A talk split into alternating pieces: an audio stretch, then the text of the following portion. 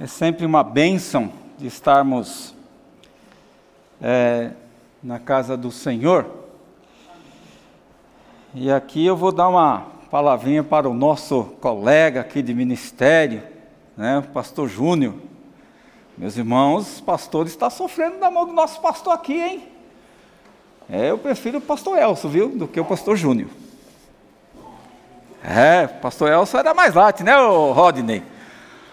Pastor Elcio só falava assim, pastor Gildo, o tema desse mês é esse, então aí você vai trabalhando em cima desse tema, que esse aqui é para você. Então, beleza, né, Rodney? Pastor Rodney. Agora o pastor Júnior já não. O pastor Júnior já é, como eu brinquei né, na nossa conversa, né? É o nosso pastor titular. Ainda eu coloquei com letra maiúscula e dei risada. Aí, domingo aí, conversando aqui, eu falei assim, você viu lá, rapaz, pastor titular, hein? E coloquei com letra maiúscula. Meus irmãos, o servo de Deus, quando é servo de Deus, é servo de Deus. Eu falei assim, eu coloquei com letra maiúscula, porque aí é o seguinte, né? O negócio pode subir para a cabeça. Eu falei assim, não, rapaz, longe disso. Nós somos é servos. E é verdade, irmãos. Mas já o pastor Júnior não ele tem me colocado na parede, né? E os demais colegas. Primeiro ele dá um tema e depois nós temos que né, avaliar o texto. Mas é o texto, meus irmãos, que ele coloca para nós. Olha só, hein? Mas eu vou dizer uma coisa: tem sido uma bênção, meus irmãos, esta série de, de meditações. Porque tem sido uma bênção para a igreja? Porque cada um vai estar, né, Pastor Júnior, trabalhando dentro de um tema geral, né, e cada um com a sua disponibilidade, com a sua expressão, mas é claro, não fugindo tá, da essência, né, do, do, do ponto principal. Então, particularmente, meus irmãos, vocês têm percebido que né, cada um de nós temos aí a sua forma de expor, de pregar a palavra, que esse púlpito é utilizado para isso.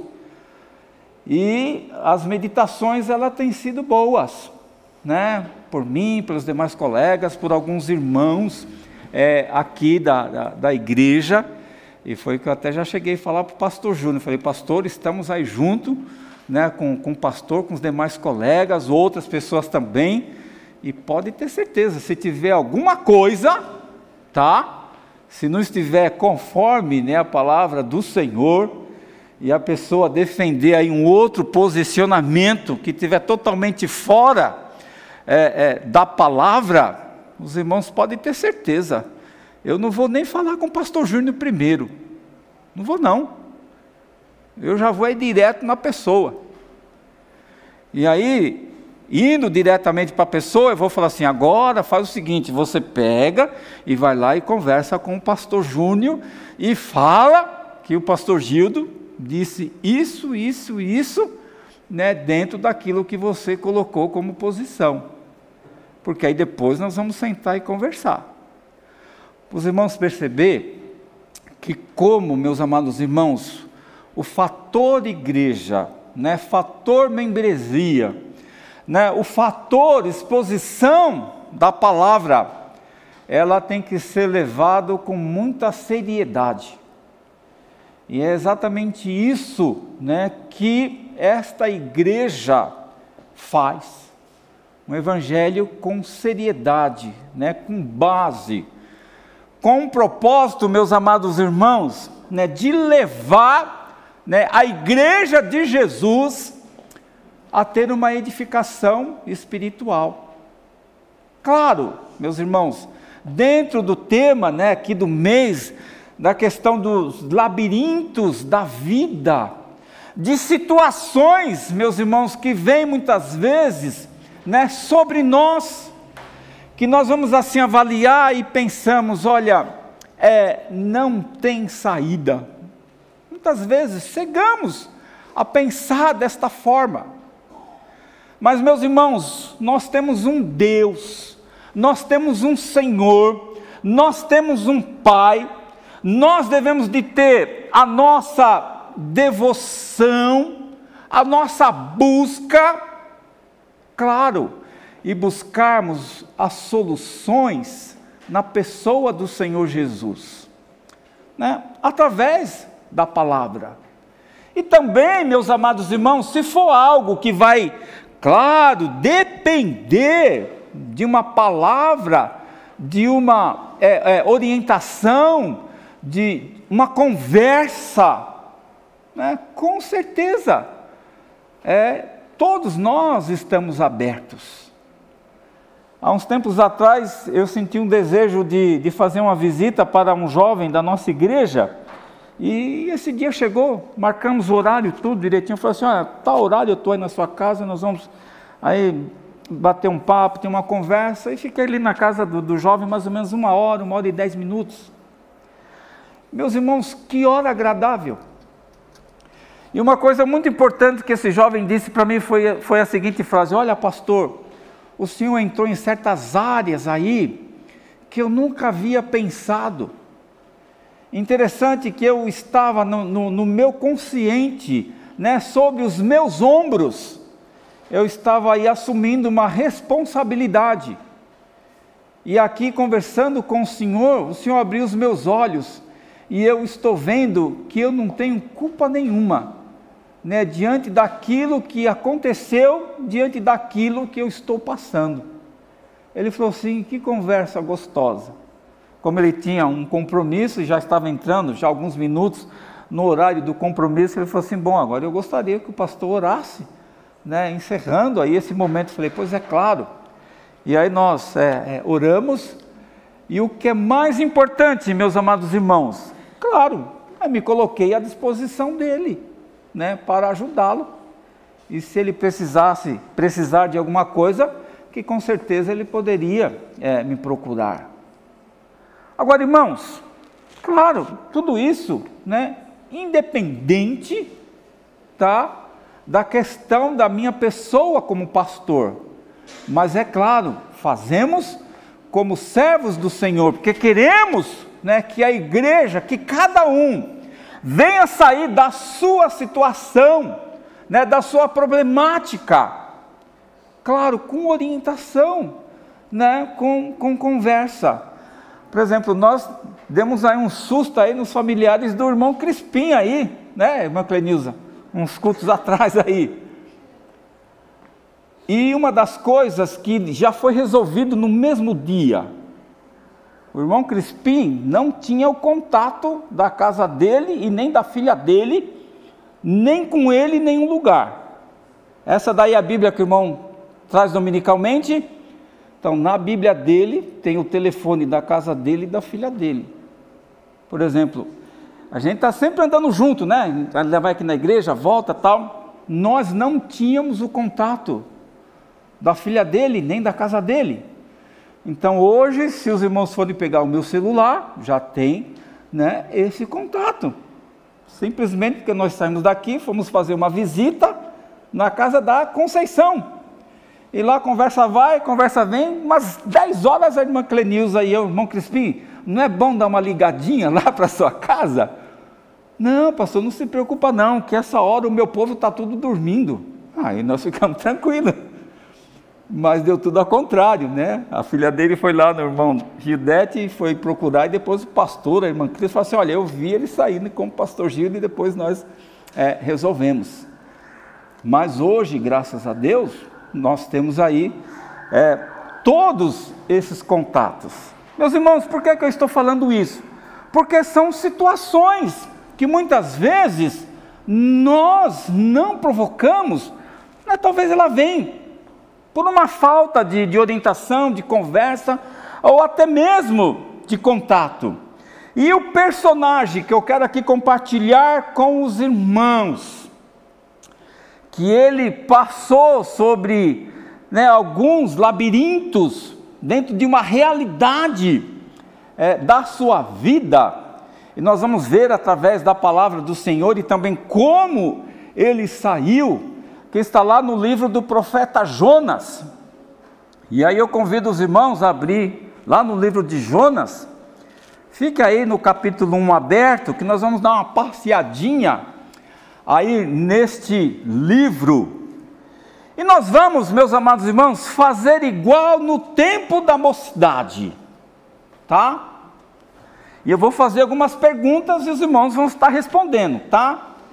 Pastor Rod não vai responder, irmã Cris não vai, pastor não vai, irmã Clenilza não vai, tá? Mas os demais irmãos, ó irmãos, é pergunta e resposta já no ato, tá? Certo? Meus irmãos, Deus, Ele deu uma grande missão, deu aí uma grande responsabilidade para o profeta Jonas. Ele tinha que pregar em qual cidade? Nínive. Muito bem, parabéns. E ele, claro, espetalhão, tá? Ele totalmente ele faz uma viagem para o lado oposto e vai para onde? Ele não foi para Nínive, ele foi para onde? Para Tá? Opa! Tarsis. Ele foi para Tarsis. Uma direção, meus amados irmãos, totalmente oposta. E Deus, meus amados irmãos, ele coloca, né, uma mensagem para que Jonas transmitisse ao povo. Qual era o tema dessa mensagem? O que ele teria que falar para o povo? Mensagem de a de arrependimento. Uma mensagem de arrependimento. E Jonas, meus amados irmãos, ele foi muito obediente a Deus, não foi? Sim ou não? Foi obediente a Deus? Oi? Aqui não. Aí aonde? Tá, mas a irmã está falando assim, aqui não, aonde que está escrito isso daí? Aqui não. Aonde? Na Bíblia, claro, irmãos, na Bíblia, glória a Deus. Exatamente, ele foi desobediente. Ele foi para um lugar oposto, não ouviu né, a voz de Deus. Agora, meus irmãos, por que, que ele fez isso? Talvez pelo fato do orgulho que estava dentro do seu coração. Um outro ponto né, da história, com certeza, meus amados irmãos, ele teve muito medo, porque a cidade de Nínive foi uma cidade muito dura, uma cidade, meus irmãos, muito corrupta. Tinha certos líderes ali da cidade de Nínive. Sabe o que eles faziam, meus irmãos? E talvez eu acho que foi o, o, a razão dele não ter ido para Nínive logo de, de imediato. Ih, o negócio aqui encrecou de novo. Provavelmente, meus amados irmãos, foi porque tinha líderes ali na cidade de, de Nínive que eles eram tão bonzinhos que eles pegavam e matavam assim as pessoas. E sabe o que eles faziam, meus irmãos? Eles pegavam, ele matava as pessoas e colocava aí a sua cabeça, meus irmãos, pendurada no, na, na porta da cidade. Claro, e Jonas, isso aqui acho que é para do óculos, pastor. E Jonas sabia de todo esse contexto. E ele fugiu. E algo, meus amados irmãos, né, acontece nessa questão da história, aí é onde é que começa aí né, o, o labirinto, né, a situação. Ele desobedece, ele foge a Deus. Claro, essa desobediência resulta meus amados irmãos, num pecado, que a desobediência é pecado, e o pecado que ele faz? Ele traz assim a separação do homem. O pecado, meus amados irmãos, quando ele afeta até mesmo pessoas, a própria pessoa que está vivendo no pecado, ele vai ficando assim desintegrado das outras pessoas. Tanto é que quando ele entra, né, ali no navio, ele ficou lá no meio, lá na proa, lá vendo todo o movimento? Não. Ele já, já foi logo se ocultar. Porque o pecado, meus amados irmãos, como labirinto da vida, ele traz essa ocultação. Né, a começar com Adão e Eva, quando eles pecaram. Se esconderam né, da presença de Deus. E Deus, conhecedor, sabedor de todas as coisas, o que, que ele faz? Ele chama o homem ali a atenção. Da mesma forma também aconteceu, meus amados irmãos, com é, o profeta Jonas. E quando acontece, meus irmãos, todas estas coisas, claro, surge aqui alguns labirintos, algumas situações, algumas dificuldades. Primeiramente, né, surge né, uma grande tempestade.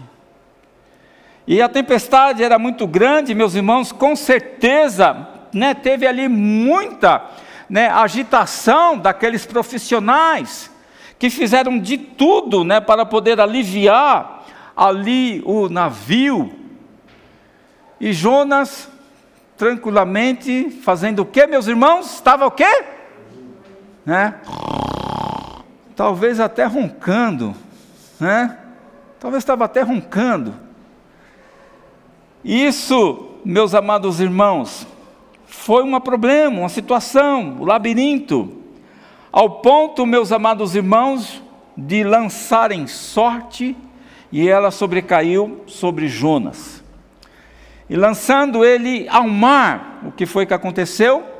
Né? Tudo se acalmou. E Deus, meus amados irmãos, ele proporciona né, um grande peixe.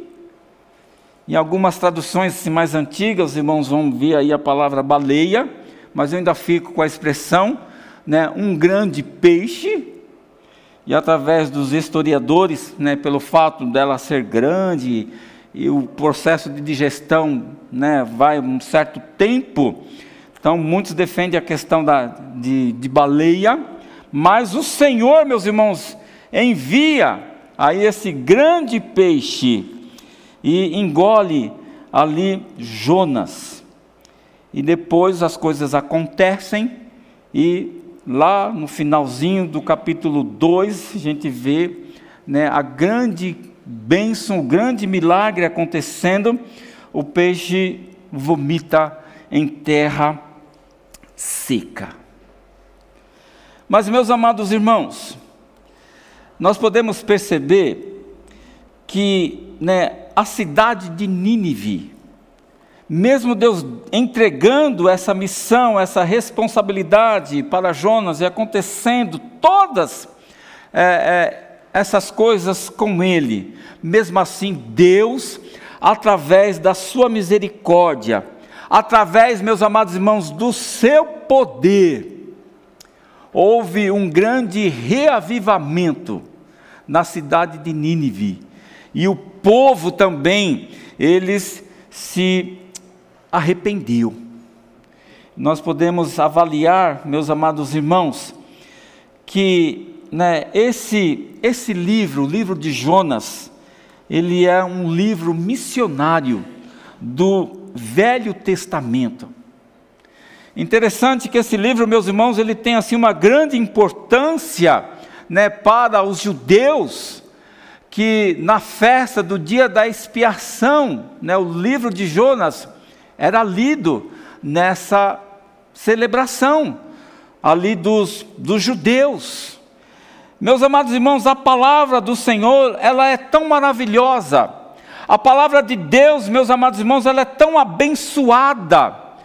Interessante que um orador do século terceiro, veja bem, meus amados irmãos, um orador do século terceiro da nossa era, ele ficou assim muito surpreso, ficou assim muito contente com a história, que com a leitura que ele fez deste livro, ele leu esse livro assim com uma grande é, é, importância, e este né, orador, que foi o Cipriano, do século terceiro da nossa era, comovido, meus irmãos, pela ação do poder de Deus e com a leitura deste livro, dessa história, foi o livro que comoveu para ele ter a sua conversão né, ao lado de Jesus.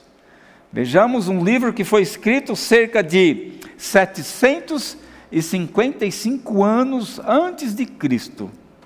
Quer dizer, 300 anos depois né, da nossa era então, Cipriano, ele, meus amados irmãos, se converte é, ao lado de Jesus. Meus irmãos, fazendo aí este pano de fundo, e interessante que nós não sabemos quanto tempo foi o ministério do apóstolo Jonas. Em termos de dia, tempos, de épocas, não sabemos. Mas uma coisa nós temos ciência: que a presença dele e já a ação de Deus vindo um pouco antes dele pregar em Nínive, meus irmãos, um milagre já estava acontecendo. O povo já sabia da história, e quando ele simplesmente começa a levantar uma palavra de arrependimento, falando que a cidade seria destruída, e acontece a grande bênção de que muitos e muitos se converteram. Era uma cidade um pouco grande, tinha cerca de mais ou menos aí uns 600 mil é, habitantes. Mas, meus amados irmãos, quais são né, os labirintos desta história? E quais são também, meus amados irmãos, né, os labirintos da nossa história?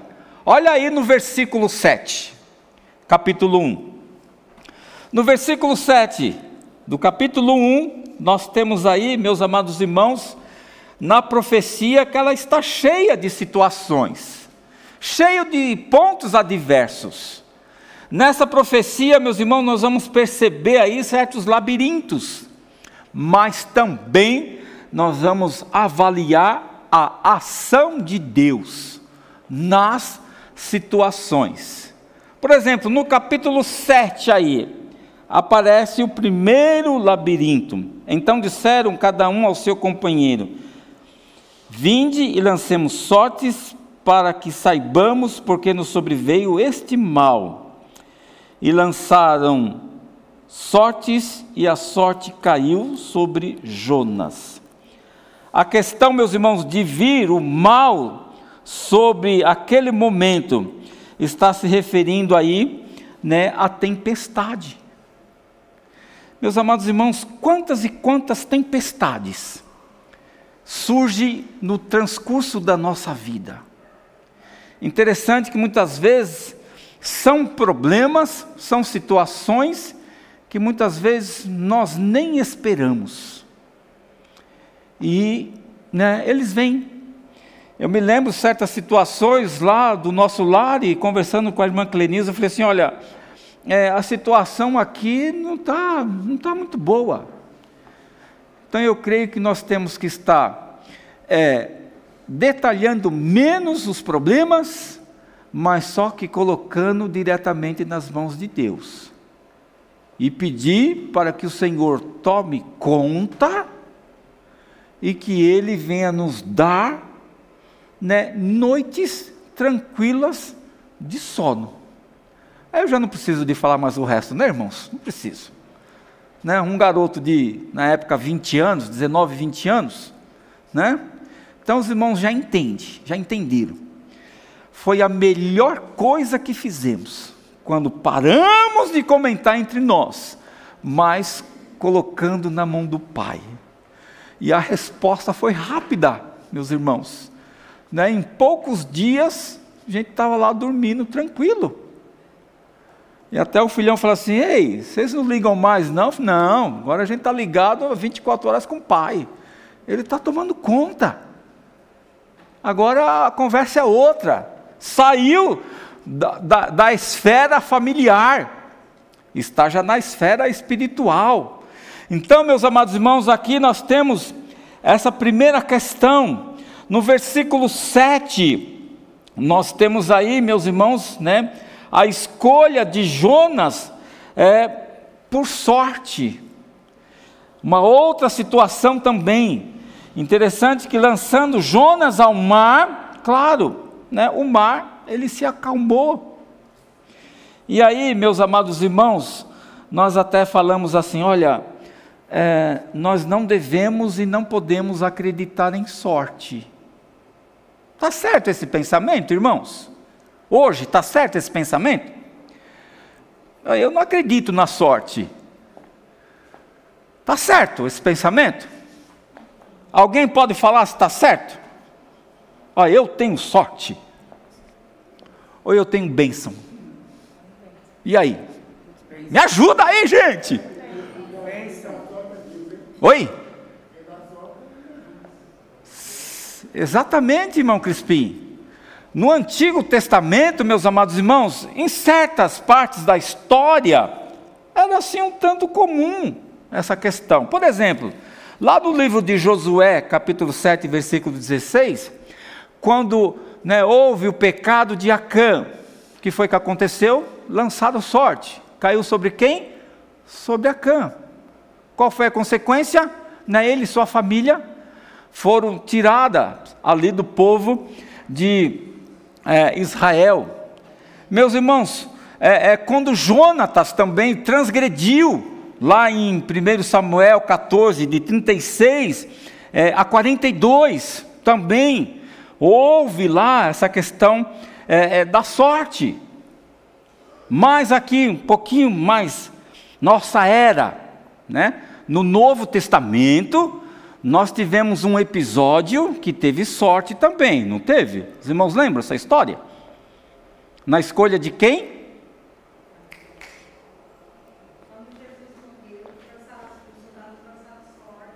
Isto, também, mas um outro caso ainda, no meio dos doze, houve algo lá no meio dos doze, que teve lá um momento de sorte, quer temer?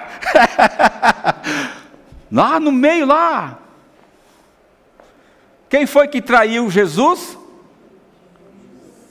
Judas. Aí precisava de colocar quem no lugar? Um discípulo. Aí pode falar, irmã Cris. Matias. Matias, meus amados irmãos, claro, ele foi escolhido, né, por sorte. Agora, meus amados irmãos, o que foi que aconteceu no dia de Pentecostes, com a descida do Espírito Santo. Não se fala mais nessa questão. Porque nós temos o que, né? Com a subida de Jesus, com a presença permanente do Espírito Santo como consolador, como confortador, aquele que nos ensina. Então, hoje, meus irmãos, nós não, não devemos de ter base na questão da sorte, mas sim da provisão, do cuidado, das bênçãos de Deus, né, através da ação do Espírito Santo né, em nós. Então, depois de Atos 2, não se fala mais nessa questão é, é, da sorte. E aí, meus amados irmãos, nós devemos de estar colocando né, toda e qualquer situação na pessoa de Jesus.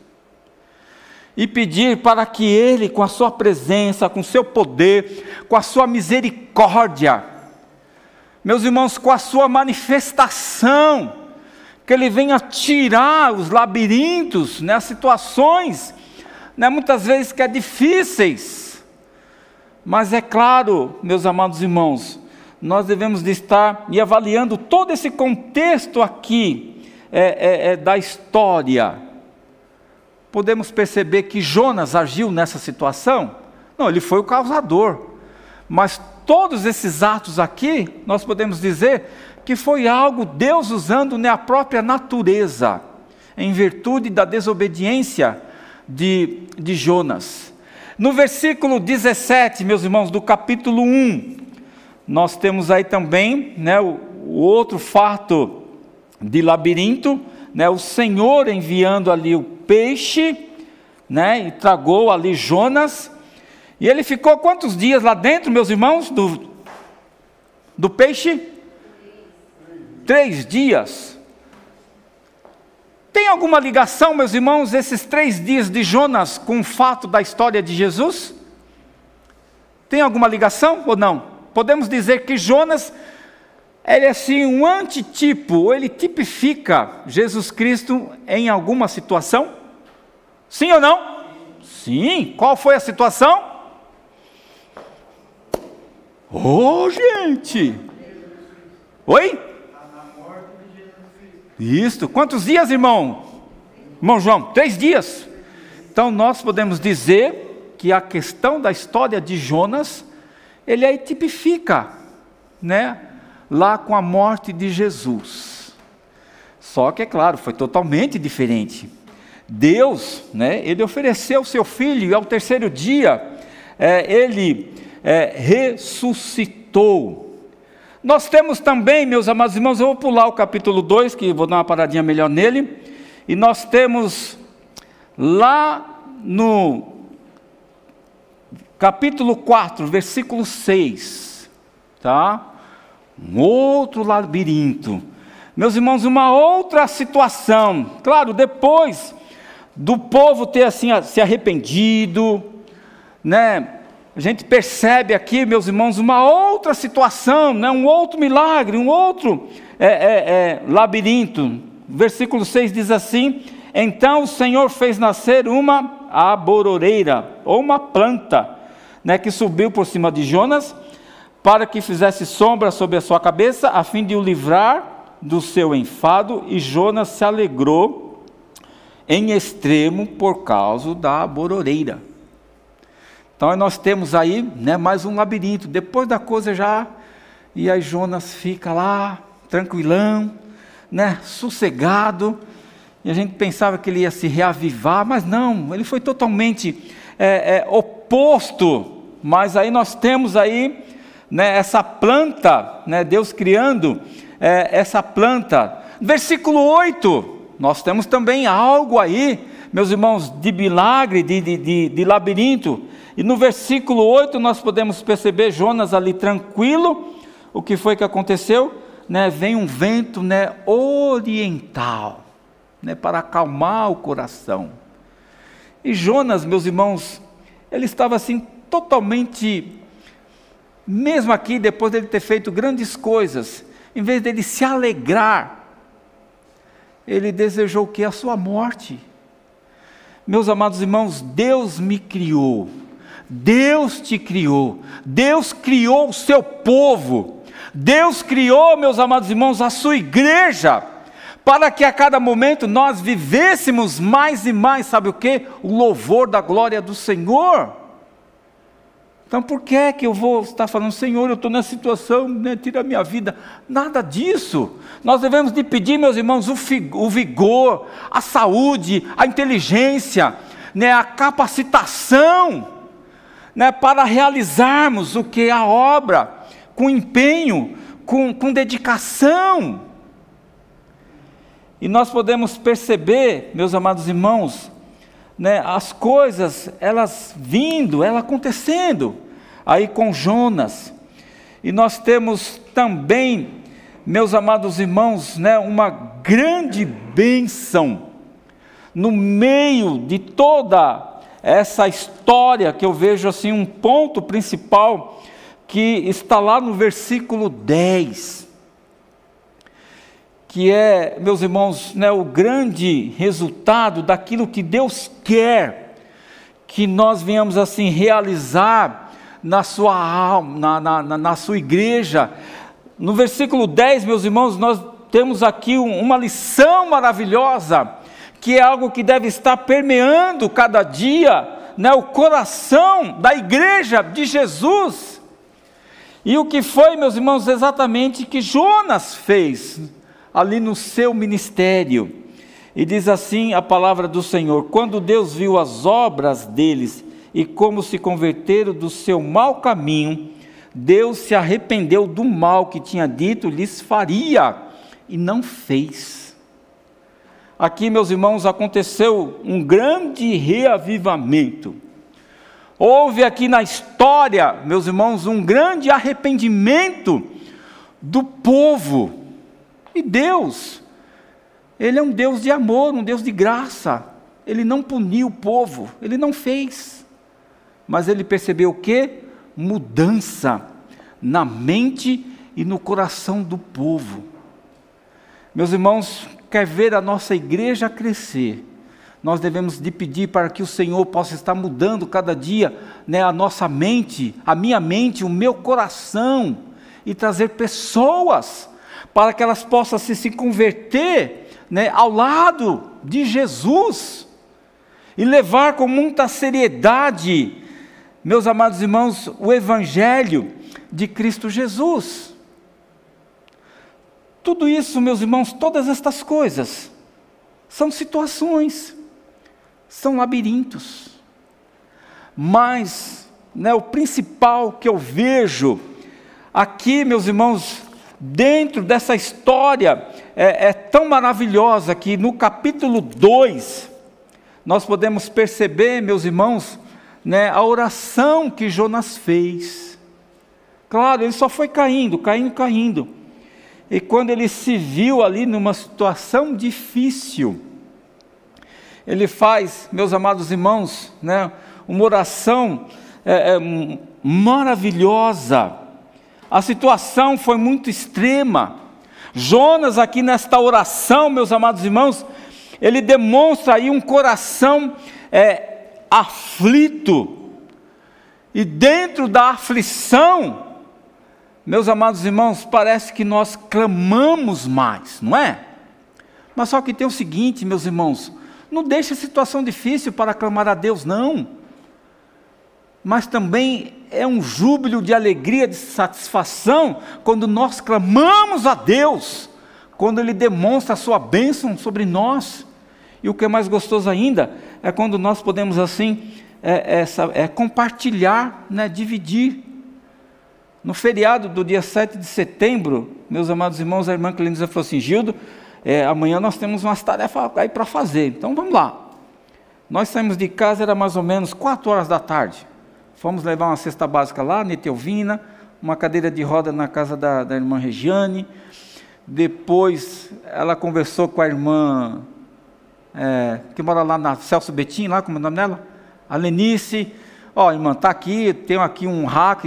Se a irmã puder tirar hoje, vai ser melhor, tal. Então tá bom, depois nós passamos aí. Bom, só sei que quando eu cheguei na casa da irmã Lenice já eram umas 9 horas para colocar o hack lá no negócio do carro e levar lá no Jardim Colonial. Eu falei, 9 horas, acho que umas 10 horas em casa, 10 horas eu estou em casa.